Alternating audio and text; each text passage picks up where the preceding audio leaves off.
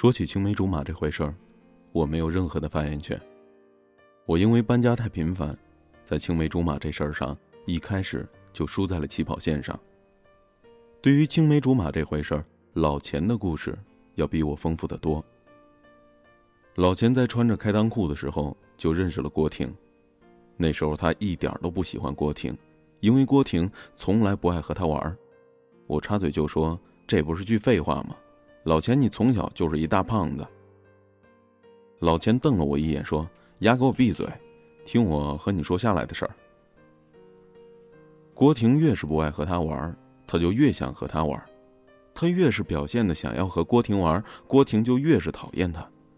在六岁的时候，老钱就已经明白了一个道理：女人有时候是无解的。电话那边的小耳朵，你们好，你现在收听到的是荔枝 FM 七五二六零八，带你去流浪，我是房主风帆，感谢你一直守候，感谢你一直以来的守候。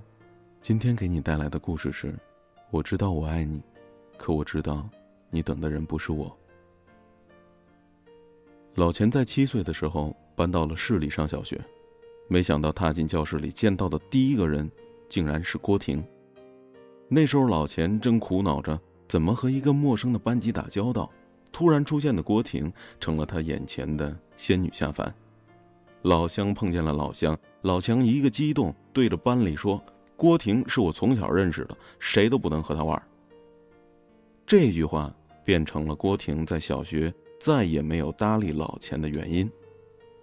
鉴于郭婷现在的个性，我想那时候郭婷心里一定在想：凭什么老娘只能和你一个人玩？小升初，两个人又分到了一个班，老师让大家排队，按照身高排座位。老钱那时候还没发育开，正好和郭婷一般高。老钱还耍了个小心眼儿，算准了位置，如愿以偿的和郭婷同桌了。老钱现在还老说这事儿，老念叨说：“要是我现在有当时智商，还愁会挂科？”我说：“哎，老钱，依我看，那是你这辈子最机智的时刻了吧？”两个人是同桌，但郭婷还是不爱搭理老钱。郭婷和老钱做同桌，第一件事就是画三八线。老钱每次越线都被郭婷用尺子一顿乱打。老钱刚开始还老越线，想逗逗郭婷。可实在禁不住尺子的一顿乱打，倒也开始变得老实了。郭婷在初二的时候喜欢上了隔壁班的班长，那班长是大高个，老钱在他面前矮了一大截儿，瞬间就没了气势。为此，老钱天天逼着自己喝牛奶，而不久前牛奶还是他最讨厌的东西。但真正让老钱苦恼的事儿，绝不是自己的身高，而是情窦初开的郭婷。情窦初开的郭婷，疯狂迷恋上了隔壁班长，以及班长喜欢的所有东西，这可急坏了什么都不懂的郭婷啊！艾弗森是矮的那个，科比是高的那个，姚明是最高的那个，麦迪呢是眼睛永远睁不开的那个。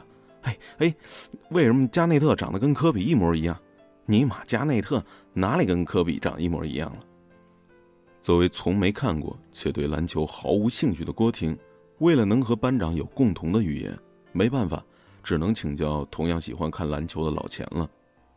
老钱一开始就拒绝了，心想啊，让郭婷跟别人玩就算了，怎么可以把郭婷推向别人呢？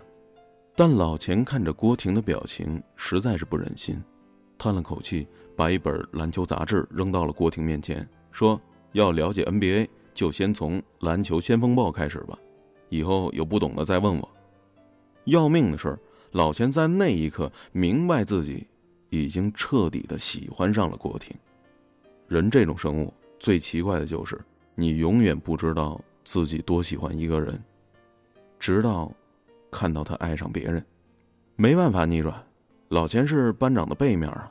班长的青春是热烈，是激情，是校队队员，是晒不黑的大高个，是郭婷心中的焦点。老钱呢？老钱的青春是平淡。是沉默，是无名小卒，是郭婷不在意的角落。你爱的人爱你的时候，你是全世界；你爱的人不爱你的时候，世界就和你没关系了。老钱和郭婷的高中是初中直升，两个人成绩相近，又分在了一起，两个人成了名副其实的青梅竹马。两人的关系比刚进初中的时候要好很多。自从郭婷开始向老钱请教体育问题以来，两个人渐渐的什么话题都开始聊了。但郭婷说的最多的永远是隔壁的班长。这时候老钱长开了。初三那年，一下子长了十多公分。这时，郭婷和老钱讲话已经需要稍稍抬起头了。高一那年，老钱坐在教室的倒数第三排，郭婷坐在第二排。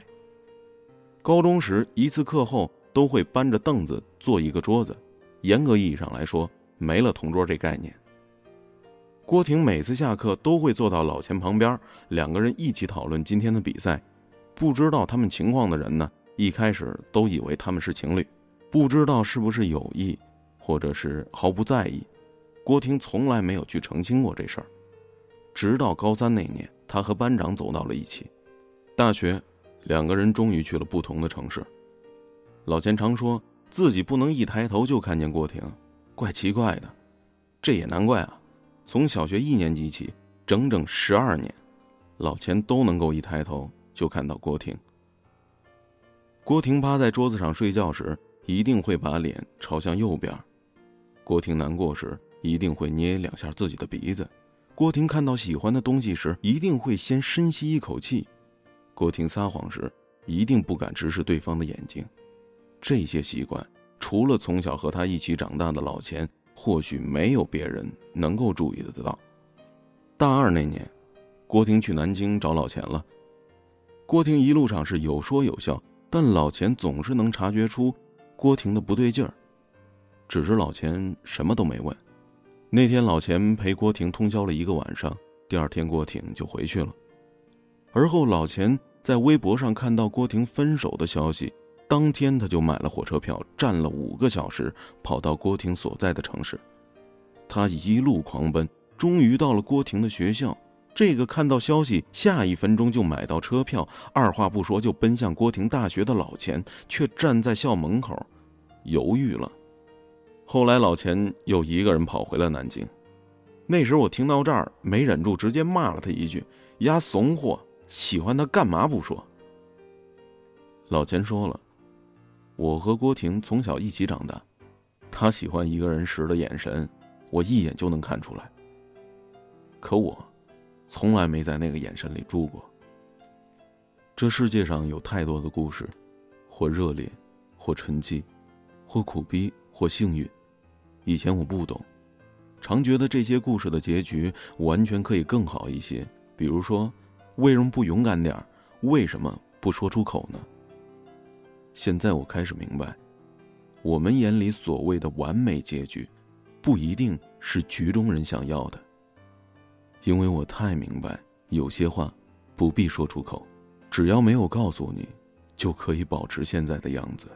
我翻山越岭，我跋山涉水，我把要对你的话排练了几百遍，可偏偏我太了解你，因为你等的人不是我，所以我不想告诉你。